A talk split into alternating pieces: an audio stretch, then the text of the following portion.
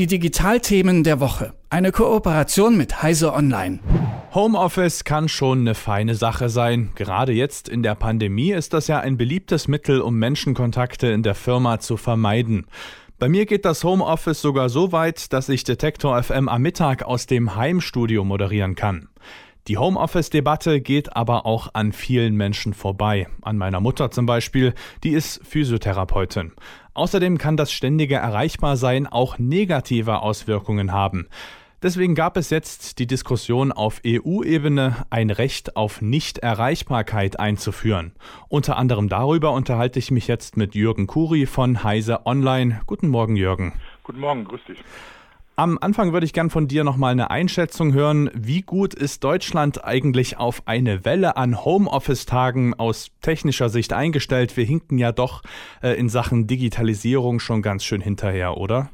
Ja, das ist, äh, kommt immer darauf an, äh, wo man gerade sitzt. ich sitze hier zum Beispiel an einer DSL-Leitung mit 250 Megabit. Das heißt, äh, ich habe keine Probleme, auch wenn die ganze Familie gleichzeitig Netflix gucken wollte, ähm, dann Videokonferenzen zu machen oder meine Arbeit aus dem Homeoffice zu, zu erledigen. Ähm, wenn ich jetzt zum Beispiel auf, im Dorf, im Umfeld, im Speckgürtel von Hannover äh, sitzen würde, dann sähe es natürlich schon ganz anders aus. Da wäre schon allein die Anbindung äh, an das Firmennetzwerk ein Problem, äh, weil da oft einfach die Leitungen nicht dick genug sind, die, die, dann, die man da nutzen kann. Mhm. Und das andere ist natürlich die Frage, wie, wie gut ist man zu Hause ausgestattet? Ne? Welche, welche Technik hat man überhaupt zu Hause sitzen? Das ist ja fürs Homeoffice nicht ganz unwichtig, dass die Rechner dann auch mitmachen, dass man einen anständigen Arbeitsplatz hat und ähnliches. Da sind auch die nicht nur die technischen Strukturen, sondern auch sagen wir mal, die logistischen Strukturen in Deutschland tatsächlich noch nicht so weit gewesen. Da wurde viel durch Corona erzwungen, dass man in, in praktisch in eine Situation gesch äh, geschubst wurde, wo man sich das alles organisieren musste. Äh, nochmal zurück zur, zur Anbindung. Jetzt merkt man ja doch, dass man da vielleicht in der Vergangenheit was hätte tun sollen. Warum ist es denn konkret so, dass es eben im Speckgürtel von Hannover zum Beispiel ja so schlechtes Internet mitunter auch noch gibt?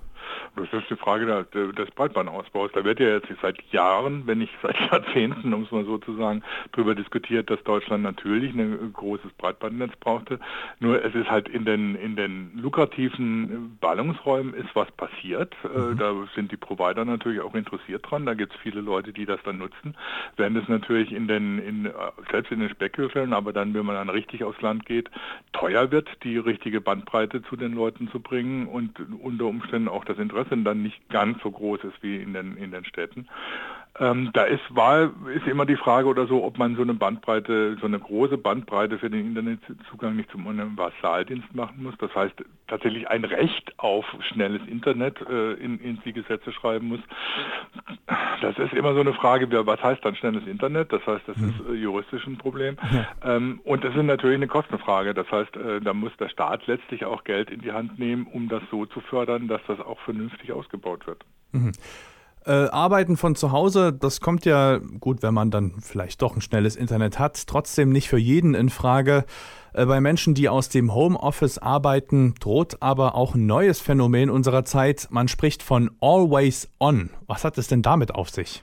Naja, das Problem ist, wenn man sich ins Homeoffice begibt, dann äh, ist man fast durch, durch die Situation, in der man, in der man steckt, äh, in, in, äh, dabei, dass man Privates äh, und äh, Arbeitsleben direkt vermischt. Äh, man kann ja schnell mal was zwischendurch machen, man kann auch abends nochmal schnell seine Mails checken oder sich an den Rechner setzen, man kann zwischendurch mal eine andere Pause machen. Das heißt, es vermischt sich so, dass man das Gefühl kriegt oder teilweise es auch erwartet wird, dass man eigentlich immer erreichbar ist, dass man also, wenn man im Homeoffice sitzt, äh, selber gucken muss, wie man eine Freizeit kriegt, wie man seinen Feierabend organisiert ähm, und ansonsten eigentlich immer ansprechbar ist, immer dazu da ist, um dann schnell im Homeoffice nochmal was zu machen. Und das führt natürlich dazu, dass die Belastungen im Homeoffice, wenn man da nicht aufpasst, wenn man sich da nicht entsprechend organisiert, äh, extrem wachsen.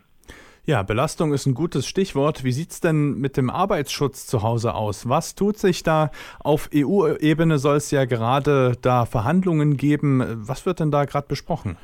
Also das mit dem Arbeitsschutz bzw. mit den Arbeitsbedingungen im Homeoffice ist ein bisschen kompliziert, weil eigentlich, wenn es eine richtige Homeoffice-Regelung vom Arbeitgeber gibt, dann muss der sich auch darum kümmern, dass man zu Hause äh, arbeitstechnisch die richtigen Bedingungen hat. Das heißt, dass man die Ergonomie eingehalten wird, dass die richtigen Einrichtungen da sind, dass man auch irgendwie so abgeschottet arbeiten kann und nicht äh, äh ständig gestört wird.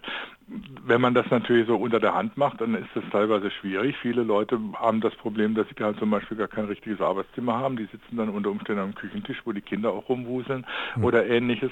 Das heißt, da gibt es schon äh, sowohl die juristische wie natürlich auch arbeitstechnische Probleme, wie man das organisiert. Und da ist sicher einiges nachzuholen. Wenn die Firmen jetzt sagen, sie wollen verstärkt ins Homeoffice gehen, was sehr viele Firmen sagen, die sich davon natürlich auch Kosteneinsparungen erwarten, dann werden sie nicht drum kommen, dafür zu sorgen, dass ihre Angestellten auch vernünftig im Homeoffice arbeiten können. Das heißt, vernünftige Bedingungen haben und das bedeutet natürlich unter Umständen, dass man da auch Geld in die Hand nehmen muss, um den Angestellten entsprechende Infrastruktur zur Verfügung zu stellen. Das klingt fast so, als ob da irgendwie noch gar nicht so richtig alles geregelt ist, als ob das noch so ein Neuland wäre, dass ja, es da noch gar keine Regelungen gibt, auf die ich mich äh, als Arbeitnehmer fürs Homeoffice dann berufen könnte. Eigentlich schon. Im Arbeitsrecht ist, ist, eigentlich relativ klar geregelt, wenn ich im Homeoffice arbeite und der, äh, mein Arbeitgeber das von mir verlangt, dann muss er auch dafür sorgen, dass ich die Bedingungen dafür habe. Das mhm. heißt, da ist aber natürlich, das sind natürlich aber erstmal die technischen Bedingungen. Das heißt, ich muss einen guten Stuhl haben, ich muss irgendwie einen, einen Tisch haben, auf dem ich vernünftig arbeiten kann. Und der Arbeitgeber ist dafür zuständig, sich darum zu kümmern, beziehungsweise das auch zu kontrollieren letztlich, dass ich äh, entsprechend vernünftig arbeite. Das ist die eine Seite. Die andere Seite ist aber natürlich, dass das alles jetzt nicht unbedingt immer so ist, dass es offiziell eine Betriebsvereinbarung zum Beispiel gibt, wie im Homeoffice, wer im Homeoffice arbeitet oder dass es irgendwie äh, gesetzlich geregelt ist ähm, oder, oder Betrieb von einer Betriebsvereinbarung her geregelt ist. Das heißt, da muss unter Umständen der Betriebsrat nochmal nachgucken in größeren mhm. Unternehmen, was, was da los ist und wie man da vorgehen kann.